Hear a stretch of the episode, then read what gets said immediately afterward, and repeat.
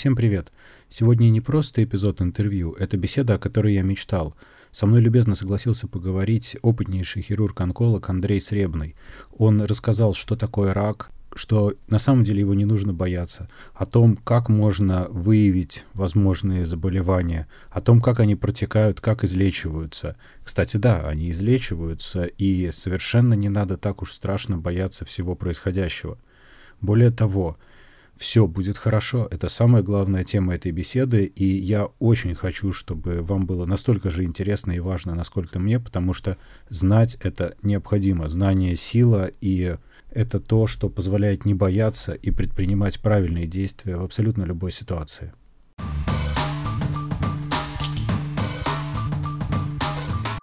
Добрый день. Сегодня у меня в гостях Андрей Сребный, хирург-онколог, читает и лекции студентам, и более 35 лет, правильно я понимаю, вы оперируете уже и профессионально работаете как онколог? Да, здравствуйте. Ну, да, реально уже так долго. Даже получается уже там ближе к 40. Через пару лет будет 40. Вот вы говорили про дикцию. Вот у меня плохая дикция, даже вступление не смог нормально сказать. Но это ничего. Нет, надо повторить? Нет, что вы, что вы. Вовсе нет. Как я уже говорил, у меня вопросы очень такие, наверное, прямолинейные и банальные, но тем не менее я столкнулся с тем, что люди не представляют на самом деле, что такое онкологические заболевания в целом, потому что это страшно, как правило, для людей. Это определенное ощущение безысходности у людей возникает вследствие таких диагнозов, и этим пугают. С разными, вероятно, целями, сложно даже сказать.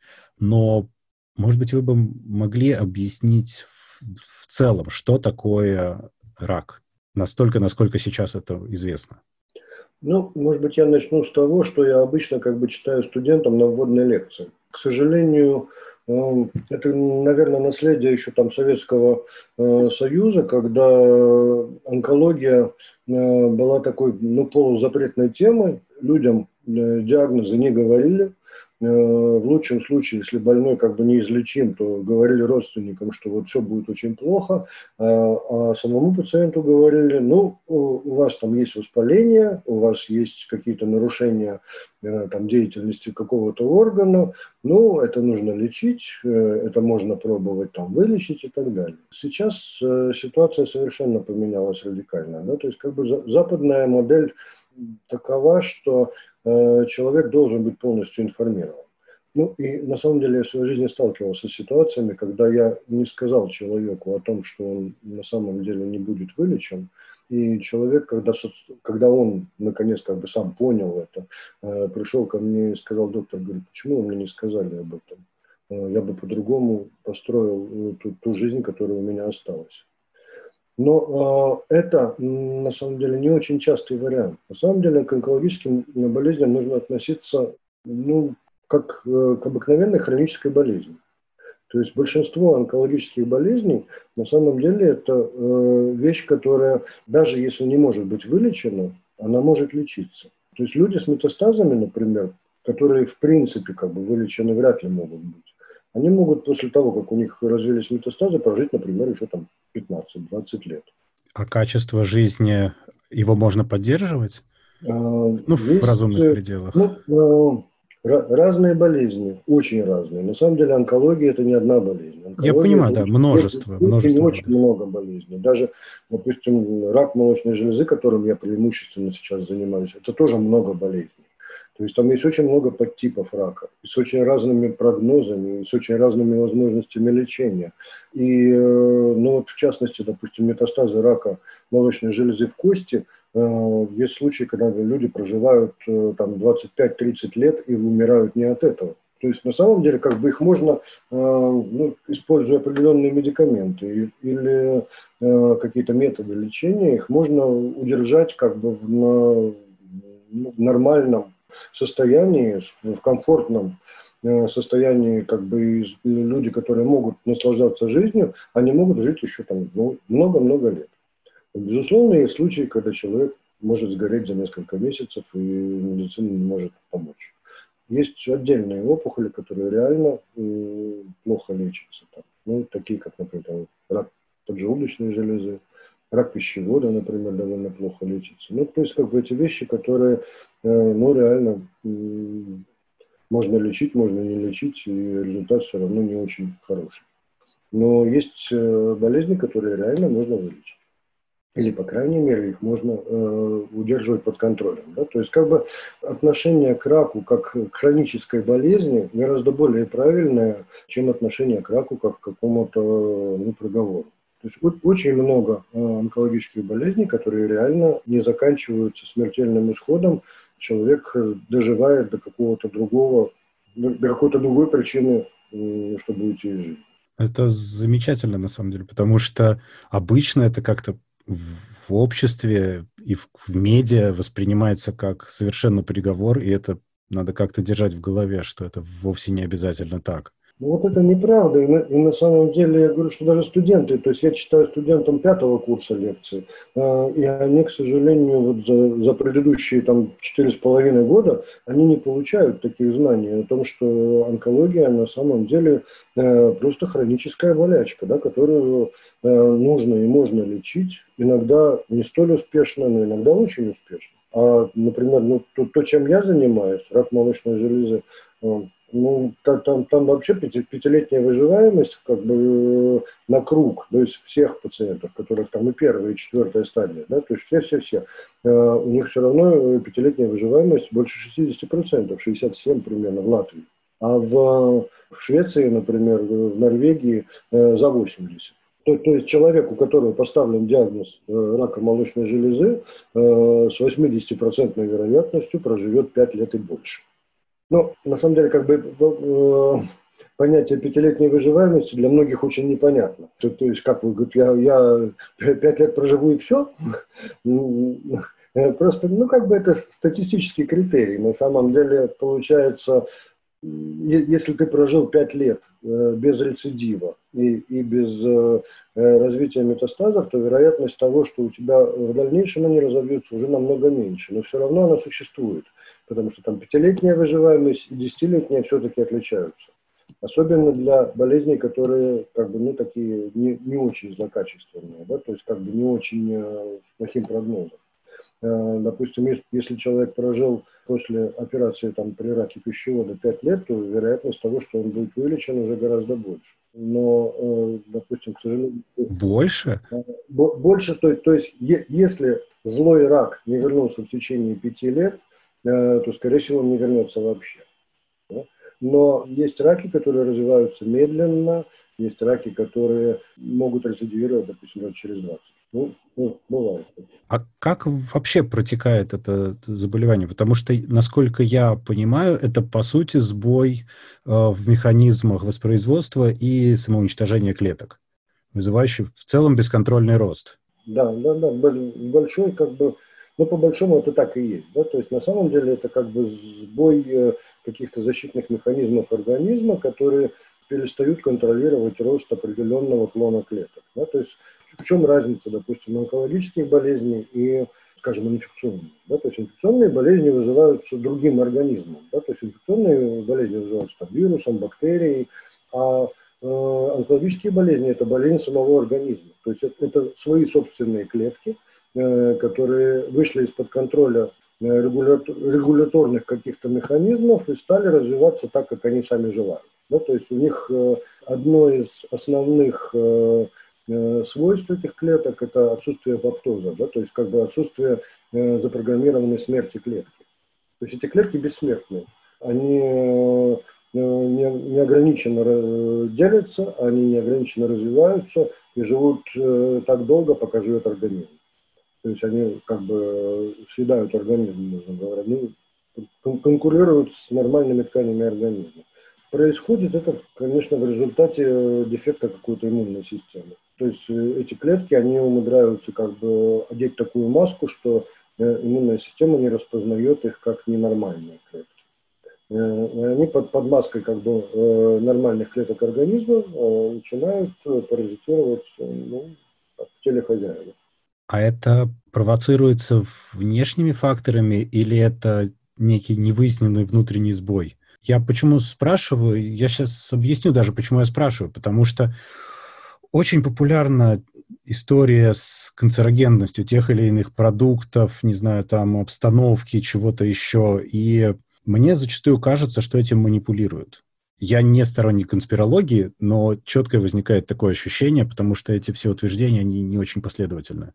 И да, и нет. На самом деле, как бы существуют действительно канцерогенные вещества, которые доказаны их канцерогенное влияние. И в том числе, кстати, на самом деле это не только химические вещества, это может быть, например, и какие-то вирусные агенты. Да? То есть есть э, э раки, которые э, доказано, что они провоцируются вирусными заболеваниями. Там, допустим, тот же гепатит С, он в большом случае, в проценте случаев приводит к раку печени. Э, потому что он портит как бы печень, печень становится больной, и на этом фоне развивается рак печени.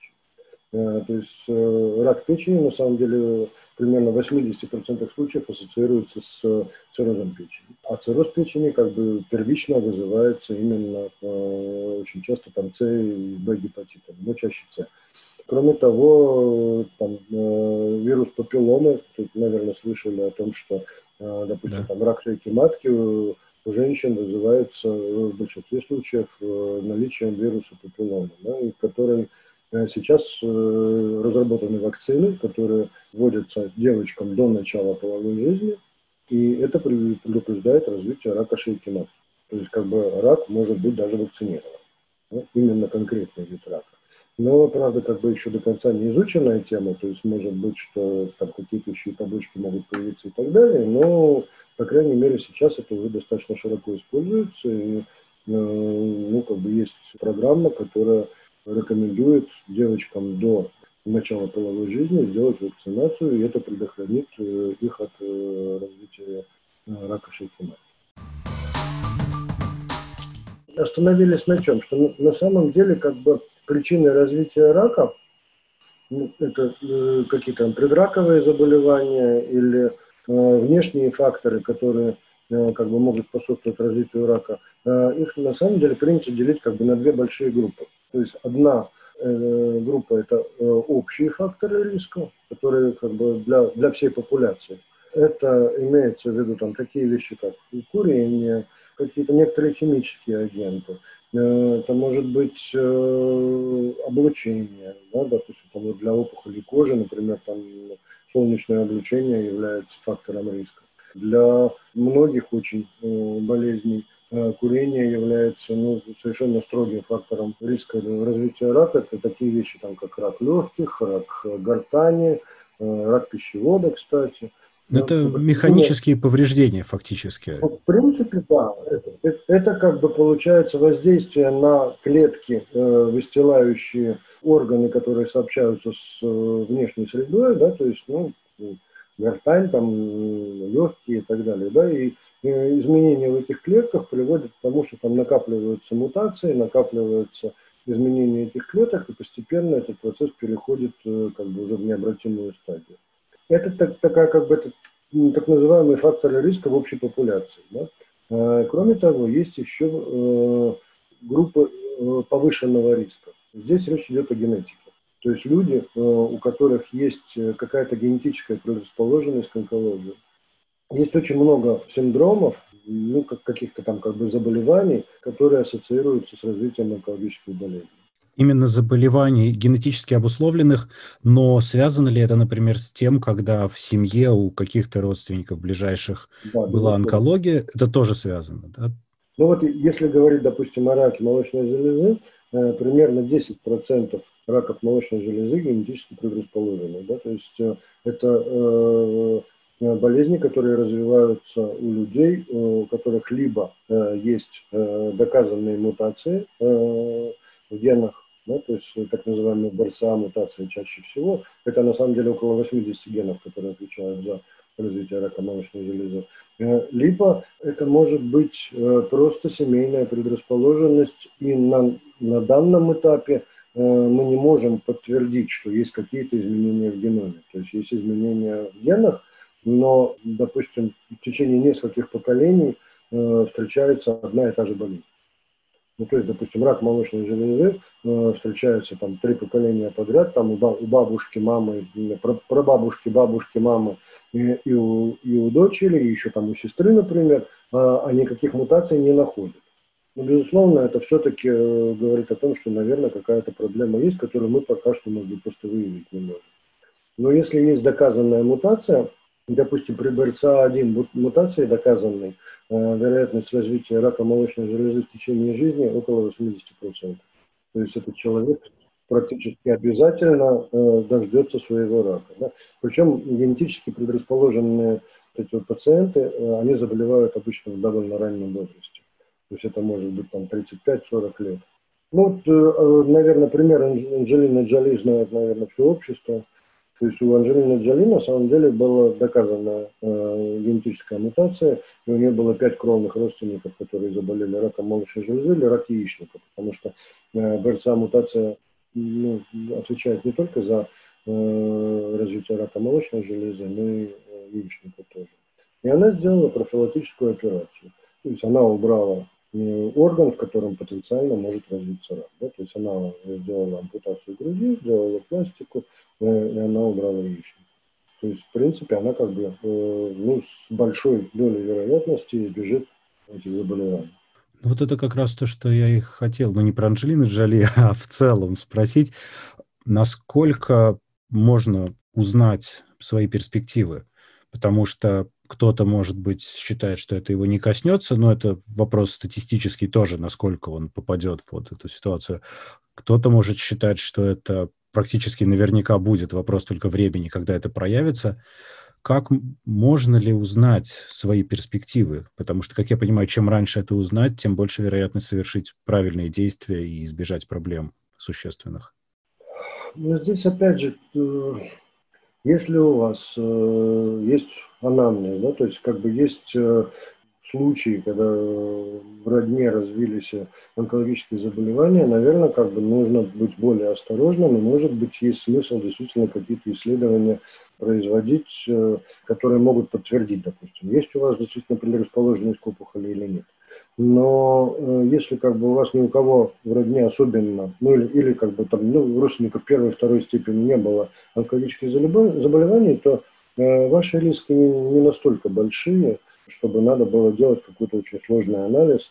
Э, реально, э, в принципе, проверка, полная проверка генома в настоящий момент возможна. То есть, как бы, э, это, кстати, довольно свежая вещь, всего несколько лет, как геном человека полностью расшифрован, да, то есть как бы можно определить наличие каких-то изменений э, в любых генах организма, но этот анализ стоит несколько тысяч, да, и доступен в Латвии, по крайней мере, недоступен точно. Ну, делать как бы этот анализ э, человеку, у которого нет предрасположенности к этому, наверное, не очень разумно. Есть э, определенные анализы, которые выявляют наиболее популярные мутации, да, то есть те, те, которые встречаются наиболее часто, да, это, так, такие анализы сделать можно, причем э, государство, допустим, ту же БРЦА-мутацию даже оплачивает, да, с направлением врача, э, можно сделать э, в нескольких местах, в том числе, там, допустим, Google лаборатория, еще есть несколько мест, где, где можно сделать этот анализ, по направлению семейного врача. Это из-за распространенности, да? Как общая профилактика населения? Ну, в принципе, да. Это как, как бы просто на самом деле это как бы немножко меняет отношение к такому пациенту. Да? То есть э, человеку, у которого нет генетических рисков, э, он должен обследовать грудь ну, по, по э, госпрограмме, это один раз в два года делать маммограмму. Человек, у которого мутация доказана, на самом деле находится в гораздо более рискованной как бы, группе, э, и, соответственно, э, способы обследования такого и контроля такого пациента, они отличаются. Да? То есть, как бы, такой пациент должен уже пойти к онкологу, э, и онколог будет обследовать его более подробно и другими немножко методами. Ну, кроме того, есть еще болезни, которые, допустим, тот же полипоз кишечника, да, то есть есть Э, группа пациентов, у которых врожденные изменения слизистой толстой кишки. У них развиваются множественные полипы, иногда тысячи полипов. То есть как бы кишечник весь представляет из себя э, как бы высланную э, такими наростами ну, трубку, да, которые рано или поздно все равно заканчиваются образованием злокачественных опухолей. То есть такие пациенты тоже как бы там вполне возможны профилактические операции, То есть иногда можно даже полностью убирать кишечник, просто толстый кишечник, из-за того, что э, вероятность развития рака очень высокая. Ну да, еще раз из этого я понимаю, что на самом деле хм, страх вот совершенно не нужен в данной ситуации. Тут скорее нужна правильная проверка и правильный подход к ситуации для того, чтобы действовать и ну, не допускать скорее, потому что есть, есть возможность не допустить. Очень часто пациенты задают вопрос, э, а можно ли определить, есть ли у меня уже какие-то там предпосылки к тому, что или где-то у меня уже рак начался. Да, хотелось бы очень знать, конечно. Да, ну, на самом деле, как бы последние годы появилась еще такое, такая опция, что можно по периферической э, крови э, определить, есть ли там какие-то чужеродные клетки. Да? То есть циркулируют ли в общем токе крови какие-то чужие клетки, которые могут вызывать онкологические болезни. Ну, во-первых, этот анализ еще не очень точный, во-вторых, тоже достаточно дорогостоящий. И на самом деле, как бы он, наверное, будет положительный тогда, когда опухоль уже тоже не, не совсем ранней стадии. То есть она как бы уже не совсем локальная, раз она в, токе крови появилась. Да? Но это тогда уже перед метастазами непосредственно. Ну, тут тоже на самом деле такая интересная вещь. К сожалению, Э, мы никогда не знаем, куда разовьются метастазы, но клетки могут э, циркулировать в крови, допустим, на достаточно ранних стадиях заболевания. Э, парадокс в том, что пациент, который как бы прооперирован в первой стадии, допустим, того же рака молочной железы, вдруг через 20 лет у него вдруг могут появиться, например, метастазы в костях. Это значит, что все эти годы эти клетки где-то в организме жили ну, есть такая там теория ниш, так называемая, да, что эти клетки сидят э, в какой-то нише спрятанные и, и просто не высовываются, потому что понимают, что как они высунутся, их тут же съедят. Э, и они выжидают какого-то момента, когда те, те силы, которые как бы их должны контролировать, ослабевают, и они вылезают и начинают расти. Ну, это такая очень популярное объяснение. Да? Но, в принципе, идея в том, что э, на самом деле мы никогда не знаем, Э, опухолевые клетки э, есть в организме или нет. То есть возможность развития метастазов нельзя исключить ни при какой практической стадии заболевания. Ну, ну исключение может быть заболевание, когда э, ну, опухоль еще не инвазивная, да, то есть опухоль как бы не проросла базальную мембранную эпителию. Да, то есть большинство, то есть раки все это эпителиальные опухоли. Это опухоли, которые развиваются из клеток, выстилающие органы э, человека. То есть там, допустим, слизистая желудка, слизистая э, там, рта, э, кожа, те же молочные ходы молочные, в э, молочной железе. То есть это, это клетки, которые сидят на основе такой, да, которая называется базальная мембрана. Mm-hmm. И они отделены от э, Э, более глубоких тканей именно этой базальной мембраны. Если изменения в клетке только в этом слое происходят до базальной мембраны, то опухоль называется неинвазивной, то есть она не проникла э, глубже в окружающие ткани организма, и она не может дать метастазы, потому что она не доросла до слоя, где э, есть сосуды, где есть лимфатические протоки, и она просто не может распространяться дальше.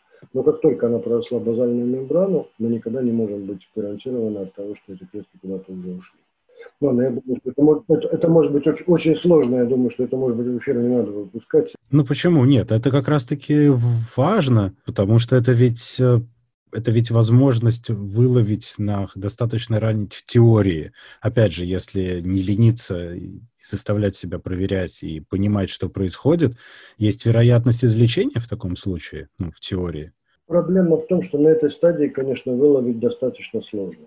И, в принципе, на данном этапе единственная возможность, которая у нас есть, это как бы поорганное обследование.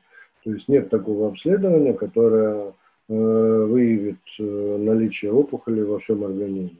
То есть э, ну, на данном этапе нужно каждый орган обследовать отдельно, да, то есть делать гастроскопию, колоноскопию, исследование там, печени там, способом компьютерной томографии, там, магнитного резонанса и так далее. Да.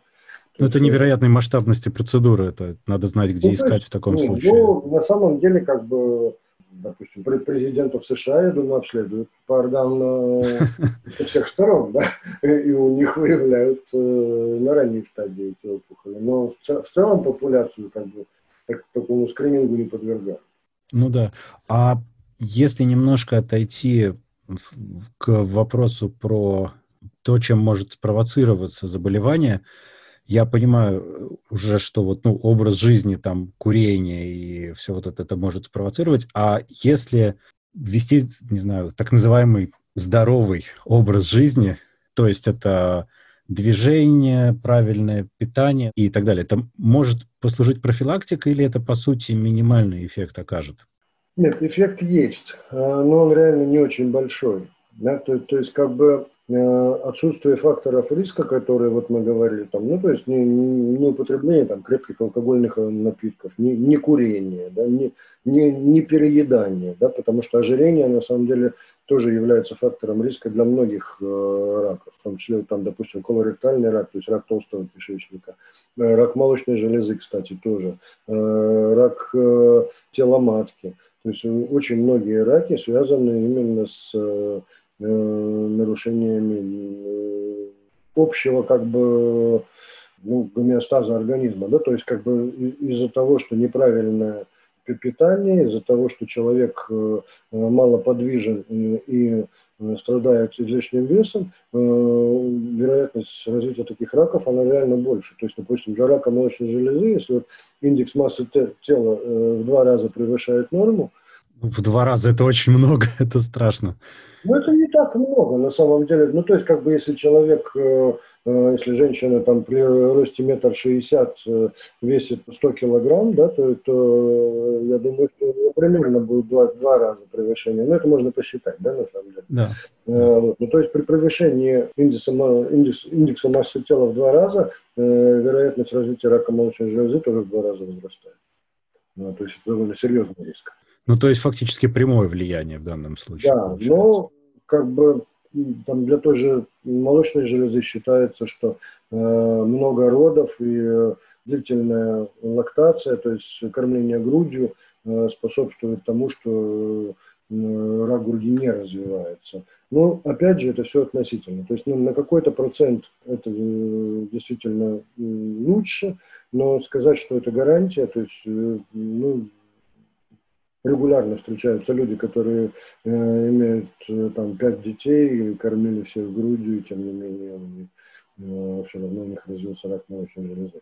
То, то есть вероятность немножко меньше, но не очень сильно, не, не, не в два, не в три раза, так скажем.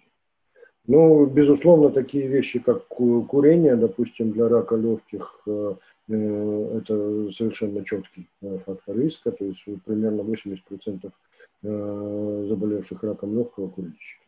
У меня такой чуть-чуть про это же вопрос, но чуть-чуть более э, со спортом, наверное, связанный, потому что часть спортивных дисциплин предполагает активное стимулирование роста организма, роста мышечной ткани, например. Да. И это может, я так понимаю, на самом деле очень негативно сказаться, потому что ну, невозможно контролировать рост чего человек на самом деле стимулирует. То есть, при, если я правильно понимаю, при наличии хоть каких-то факторов риска есть с той же вероятностью возможность простимулировать рост э, раковых тканей или нет? Или это так не связано? Ну, считается так, что это может быть э, фактором риска в случае, если опухоль уже развилась. Да, то есть как бы опухоль есть и э, вводятся какие-то медикаменты, которые стимулируют в принципе рост клеток, в том числе может быть и клеток опухоли.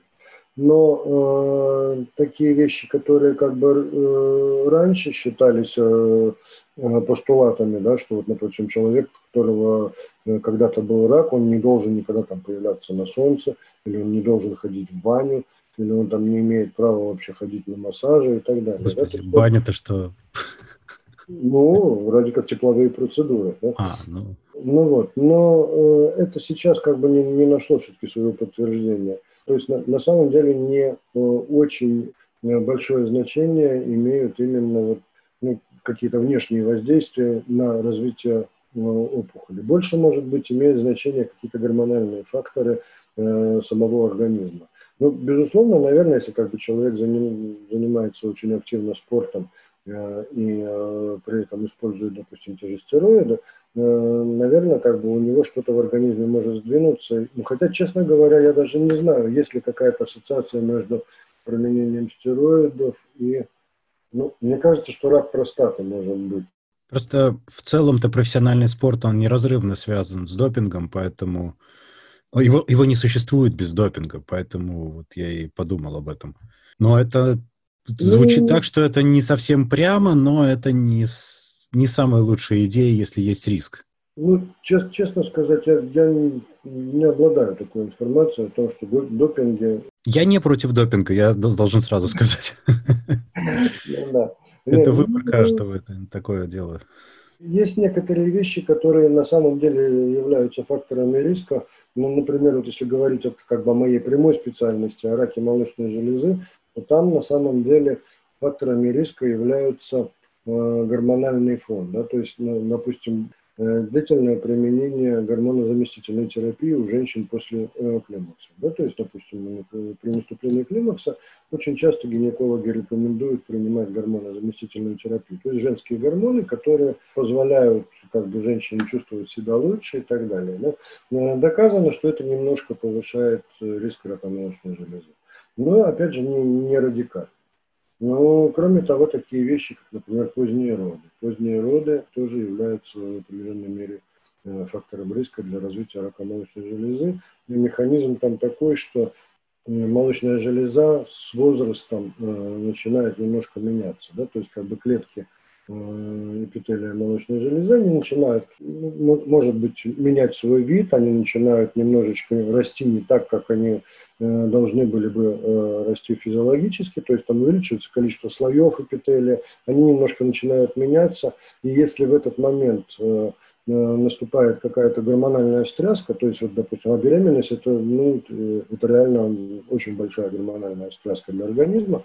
То есть, если эта беременность наступает там, в возрасте 35-40 лет, Э, на том фоне, когда э, клетки молочной железы уже начали э, немножко стареть и меняться, то это может спровоцировать, безусловно, какие-то негативные процессы и может развиться рак молочной железы.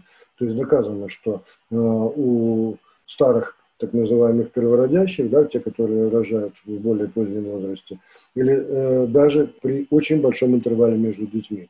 То есть если интервал больше 15-20 лет между родами, то, в принципе, тот же механизм срабатывает. Да? То есть тоже это как бы является определенным фактором риска для развития рака молочной железы. Ну, для других опухолей тоже, да, но именно вот для таких вот э, органов, которые именно связаны с детородной функцией. Ну, то есть это фактически оперирование статистическими величинами, то есть понимание того, какие вещи могут увеличить риск и объединение всех этих вещей в своей жизни таким образом, чтобы этот риск минимизировать. Да, ну, как бы, опять же, это все-таки, к сожалению, не является гарантией того, что вы не заболеете. Да? То есть, э, гарантия... Это вероятность, да, это все равно ну, вероятность. Это, это как бы немножко уменьшает вероятность заболеть раком в течение жизни. Ну, на самом деле, люди все равно от чего-то умирают. Ну, безусловно, конечно. 30% примерно умирают от онкологии, остальные 70% умирают от других причин. То есть в, разных обществах, допустим, там в той же Индии от онкологии умирает меньше 25%, потому что как бы там э, умирают пораньше. Потому что все-таки онкология – это болезни э, пожилых людей. Ну, в большинстве случаев. Бывают, конечно, исключения, и, и дети болеют и так далее, да, но э, в целом онкология – это болезнь все-таки пожилого возраста. Э, и чем старше Э, населения, тем больше вероятность рака. То есть э, в развитых странах с долгим уровнем жизни, как бы долгой продолжительностью жизни, у них смертность от онкологии процентуально выше, чем в других странах. Вот так. Но обычно не превышает 30%. А как, как выглядит действие, правильные действия человека в случае, если он вот проверял, узнал, что у него либо очень вероятно, либо уже что-то есть, куда, как он должен идти, что дальше с ним может происходить, что ему нужно предпринимать? Не, ну это как бы две большие разницы. То есть человек, у которого может быть это одно. Этот человек э, просто должен обследоваться э, регулярно, ну, именно какие-то определенные органы. Да? То есть, ну, есть семьи, в которых, э, допустим, там тот же рак толстой кишечник, э, рак толстого кишечника или рак желудка встречается в нескольких поколениях. Э, безусловно, такому человеку надо рекомендовать делать регулярные обследования там, или кишечника, или желудка, там, гастроскопию, колоноскопию и так далее. Да? И в случае выявления опухоли, тогда, безусловно, как бы идти к онкологу. Регулярно это, простите, насколько это часто? Ну, ну, для разных вещей по-разному. То есть это рекомендация врача в любом случае, да, никакой самодеятельности. Да, то, то есть делать, допустим, каждый год э, колоноскопию смысла нет никакого, потому что э, опухоли толстой кишки не развиваются очень быстро. Э, то есть э, общая рекомендация э, для пациентов с повышенным риском это раз в три года.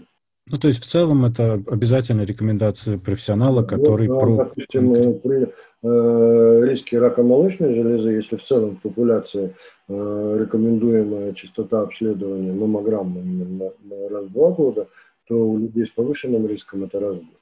А в случае выявления что тогда происходит? Ну, как специалисты. Э, то есть есть доктора, которые специализированно занимаются именно онкологическими болезнями. Это обязательно операция или это может быть какая-то терапия, которая приведет к тому, что человек будет существовать, и это будет, ну, не то чтобы убрано, но приостановлен рост? Ну, зависит от многих факторов. На самом деле, как бы, если э, опухоль в момент э, диагноза является неоперабельной, то, наверное, об операции вообще разговора может не быть, но все равно э, какие-то возможности для лечения ну, обычно есть. Ну, все зависит от того, какая опухоль. А, кроме того, есть опухоли, которые вообще не лечатся операцией. То есть, например, там те же опухоли э, лимфатических узлов, опухоли крови, э, то есть лейкозы все, они вообще все лечатся медикаментозно. И, в принципе, могут быть вылечены. Опухоли у детей э, могут быть вылечены медикаментозно. Э, но есть опухоли, которые, к сожалению, чисто, чисто медикаментами вылечить э, не удается. Обычно тогда нужно какое-то комбинированное лечение. Это может быть операция, это может быть облучение, э, это может быть какие-то еще другие методы лечения. Ну, то есть как, как бы это такая очень большая область знаний, и ну, для этого существуют специалисты, которые подскажут, что именно в каждом конкретном случае делать. Причем э, в онкологии, ну, как ни, нигде в других специальностях, на самом деле, э, очень э, распространены именно консилиумы. Да? То есть как бы любое решение обычно принимается не одним врачом, а ну, как бы, собранием специалистов. Да? То есть как бы консилиум врачей разных специальностей решает, как в данном случае правильно поступить. А, ну это все равно это хорошая, я бы сказал, новость, потому что это совершенно меняет мое, как минимум, восприятие этой проблемы, потому что это говорит, ну вот все, что вы рассказываете, оно, по сути, говорит о том, что это ни в коем случае не ставится крест на человеке, а это вещь, с которой можно сосуществовать, с которой можно жить и достаточно долго жить, если совершать достаточно рациональные действия на этот счет. Потому что мне кажется, что это как-то совершенно не так всегда подается. Я удивляюсь только почему. Ну, э, видите, на, на самом деле, э, может быть, это еще отголоски, опять же, того советского времени, когда а, пациенты реально не знали о том, что у них есть рак. То есть, допустим, там человек, которому сделали резекцию желудка по поводу э, рака, думает, что у него была опухоль, э, он живет много-много лет, но и, и никому не скажет о том, что у него прооперирован рак, что он живет после рака э, много лет. А, но зато люди, которых нельзя было прооперировать, э, которых нельзя было вылечить, они, к сожалению, как бы узнавали о том, что у них есть раковая опухоль, и которую не вылечили, и человек от этого ушел. И как бы в обществе просто создавалось такое мнение, что э, опухоли ну, просто вылечить нельзя. Там, кроме того, такое широко распространенное заблуждение насчет того, что э, если человеку сделали, допустим, операцию, и не смогли убрать опухоль, да, то есть мы сделали пробную лапаротомию, так называемую, то есть открыли, закрыли, да, э, ну, все говорят, запустили воздух, что человек от этого умер. Э, на самом деле проблема была в том, что человек изначально был запущенным э, раком. И просто как бы пробная операция не, ну, не помогла, безусловно. А если бы он был радикально прооперирован, возможно, что он и не знал бы о том, что у него есть рак. То есть это как бы получается еще с тех советских времен, когда люди просто не понимали о том, ну, того, что они а, могут быть вылечены от рака. Сейчас немножко другая ситуация, и люди обычно информированы о своем диагнозе, и даже ну, в, в обществе, во всяком случае, в нашем понемножку тоже ситуация меняется, но, в, допустим, в Европе, в, в Америке э, отношение к раку немножко другое. То есть они, во-первых, не боятся говорить о том, что у них был, была злокачественная опухоль. У них очень сильны э, пациентские организации, которые Э, широко как бы рекламирует возможности того, что нужно было делать, да, чтобы люди не сидели дома, чтобы они вовремя обращались к врачам. И там как бы э, так называемое ну, движение сурвайверов, да, которые как бы люди, которые выжили после рака, и они остаются очень социально активными и пропагандируют именно то, что эти болезни можно вылечить, их нужно лечить, но нужно для этого предпринимать определенные шаги. Потому что, ну, к сожалению, вот у, нас, допустим, процент запущенных опухолей на момент обнаружения э, значительно выше, чем э, в развитых странах Запада и в Штатах. Потому что люди сидят дома, э, боятся, э, не идут. Зачастую приходят тогда, когда им реально помочь, не Ну, как раз я подумал, да, что это культура как это, мониторинга своего здоровья и общения с врачом и проверок, которая в целом да, отсутствовала. Это, это на самом деле как бы образовательный уровень населения именно по этой проблеме. То есть люди как бы зачастую, к сожалению, еще невежественны именно вот, ну, что, э, в вопросах онкологии. Хм. Есть они считают, ну, да. что онкологию лучше не ходить, а то, не дай бог, найдут, э, что есть рак, и тогда будет все совсем плохо. Ну, это такая какая-то политика страуса. Ну, Лучше, да, если она, найдут. Она, к сожалению, все-таки очень распространена вообще у нас. По сути, здоровое отношение к этому должно быть на уровне отношения к абсолютно любой болезни, потому что, в отличие от многих болезней, рак хотя бы не заразен. Ну, это да. Нет, просто есть совершенно фантастические конспирологические теории ужасные, Поэтому это такой важный момент, что на самом деле это даже, возможно, лучше каких-то заболеваний в плане контактов с окружающими и поддержки даже. Ну и даже прогностически, на самом деле, э, рак не самая страшная болезнь. Ну, то есть, допустим, тот же рак молочной железы лечится лучше, чем, допустим, запущенный цирроз печени. Да? То есть, как бы э, человек, у которого печень отказала, на самом деле он как бы у него один вариант пересадка печени.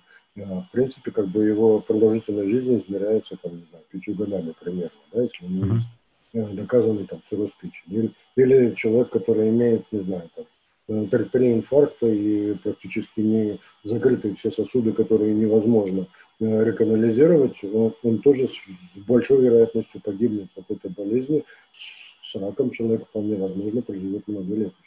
Вы меня просто сейчас, каждый раз, когда вы в той или иной форме подобные вещи говорите, я просто тихо про себя радуюсь, потому что это, это то, что хотелось бы понимать.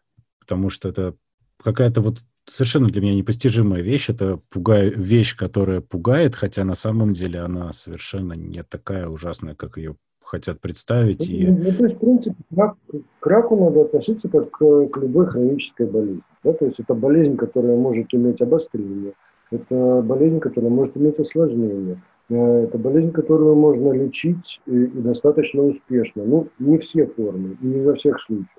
Но, повторяю еще раз, там такие вещи, как там, рак предстательной железы, рак молочной железы, они хорошо поддаются всяким гормональным воздействиям. Э, есть опухоли, которые можно вылечить полностью химиотерапией. Например, там есть э, семенома, там, допустим, это опухоль яичка, да, которая можно вылечить чисто медикаментами. Лимфома, то есть заболевание лимфатических узлов, можно вылечить чисто медикаментами. Иногда рак яичника можно вылечить медикаментами даже в запущенной стадии. Но, безусловно, как бы, ну, это, это ну, должно быть э, вовремя поймано, это должно быть сотрудничество пациента и доктора, потому что, к сожалению, э, это тоже не всегда э, успешное как бы, э, сотрудничество, потому что иногда пациенты, ну, поскольку многие виды лечения, они довольно тяжелые, да, то есть они трудно переносимые, имеют много осложнений. То есть как бы ты одно лечишь, но другое при этом страдает, и пациенты не всегда готовы на такие шаги. Ну, безусловно, как бы ну, что-то лечится, что-то ухудшается э, при этом, но во всяком случае это дает надежду на то, что может быть э, побеждена вот эта болезнь. Вообще, в принципе, наверное, онкология в перспективе э, вообще будет, онкологические болезни будут не хирургическими болезнями. То есть, наверное, думаю, что через, может быть, уже через сто лет будут таблетки от рака, которые как бы, при поставленном диагнозе рака человеку дадут определенные медикаменты, он будет вылечен, и может быть без операции.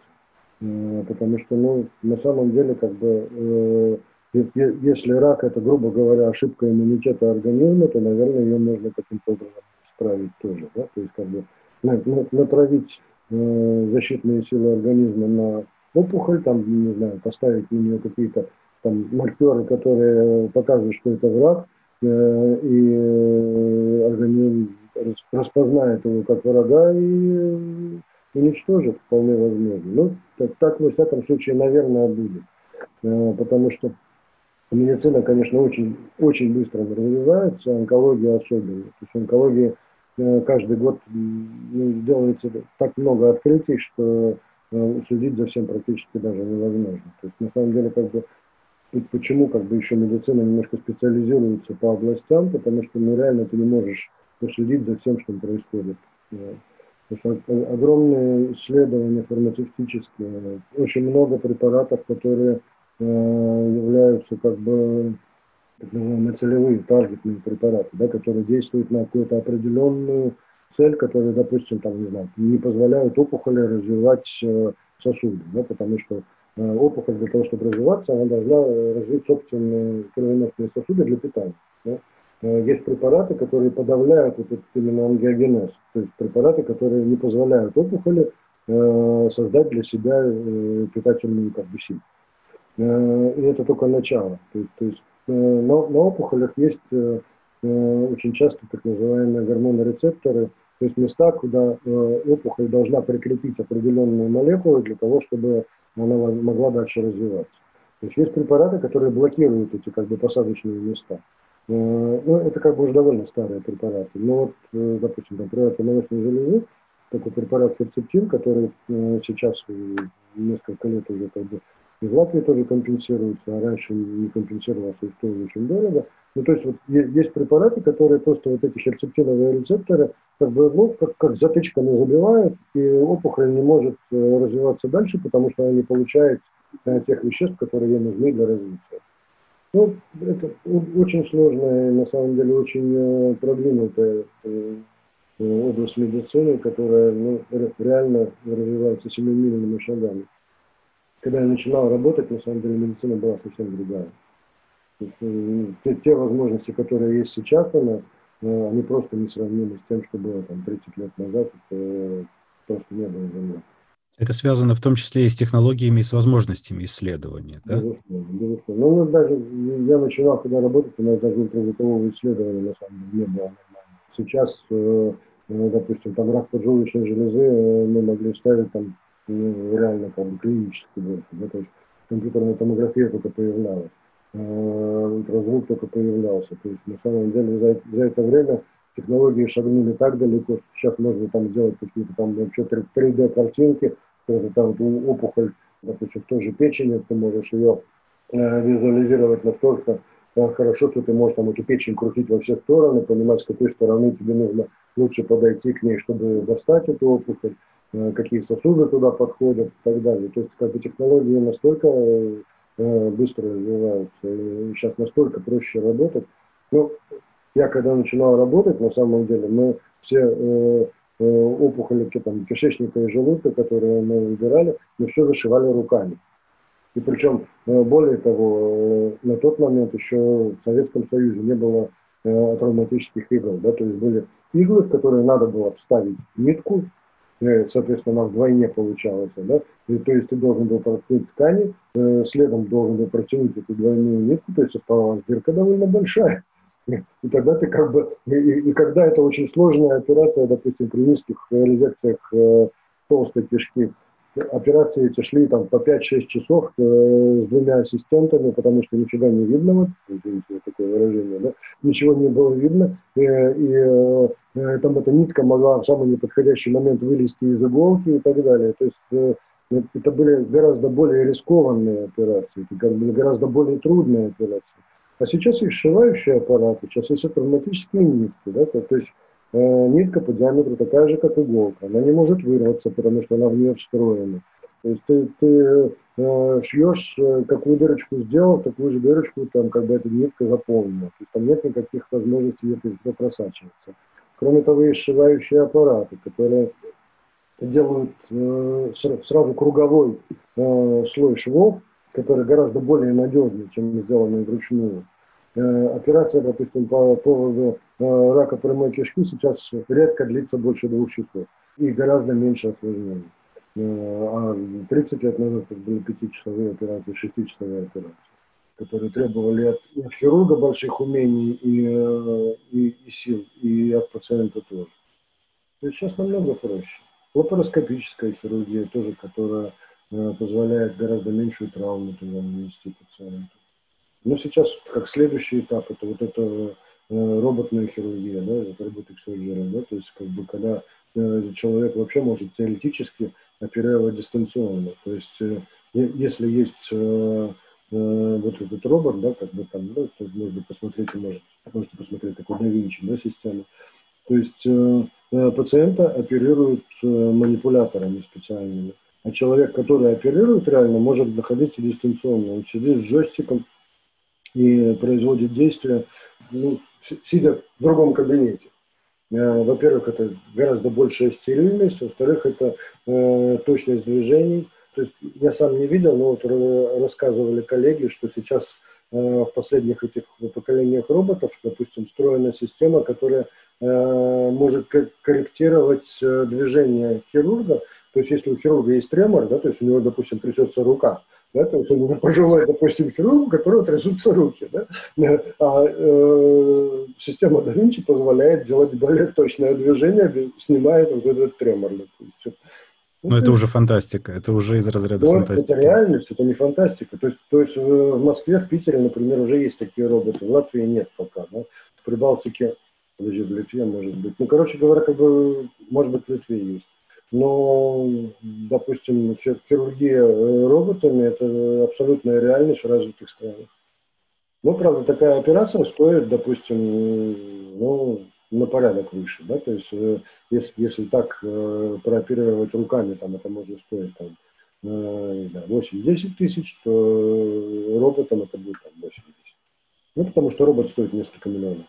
Ну да, но в конечном итоге это безопасность и это жизнь, так что это... Ну да, безусловно, то есть это... То, что в эту сторону идет, это тоже довольно сильно обнадеживает.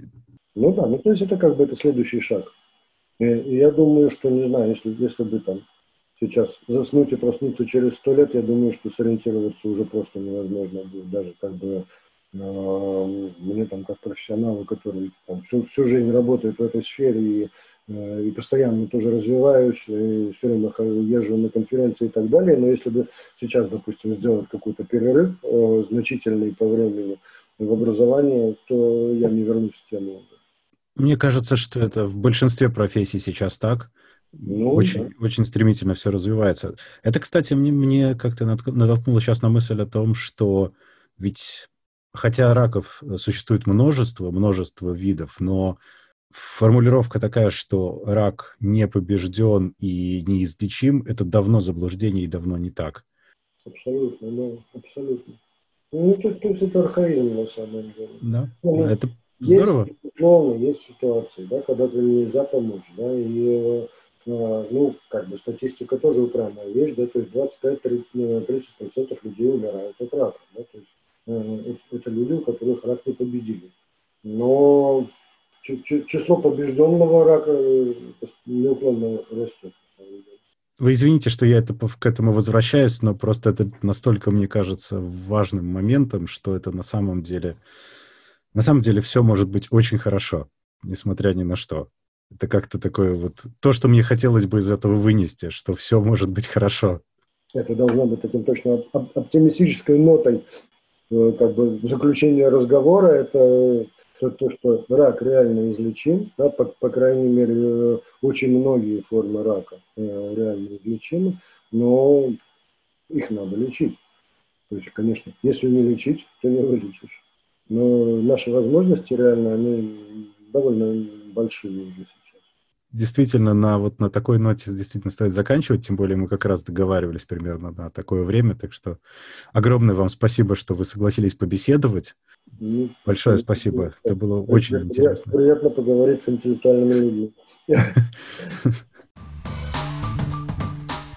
Мы, кстати, можем об этом отдельно поговорить, потому что это достаточно интересная тема. Не только, собственно, удаление опухоли, излечение, но и последующие действия. Ну, это, это тоже как бы современные такие как бы тенденции, что mm-hmm. э, ну, раньше этого не делалось. То есть, допустим, там 30 лет назад никто вообще не, о, о таком не помышлял, и о том, что там грудь можно сохранить. То есть сейчас сохраняют грудь гораздо чаще, чем раньше.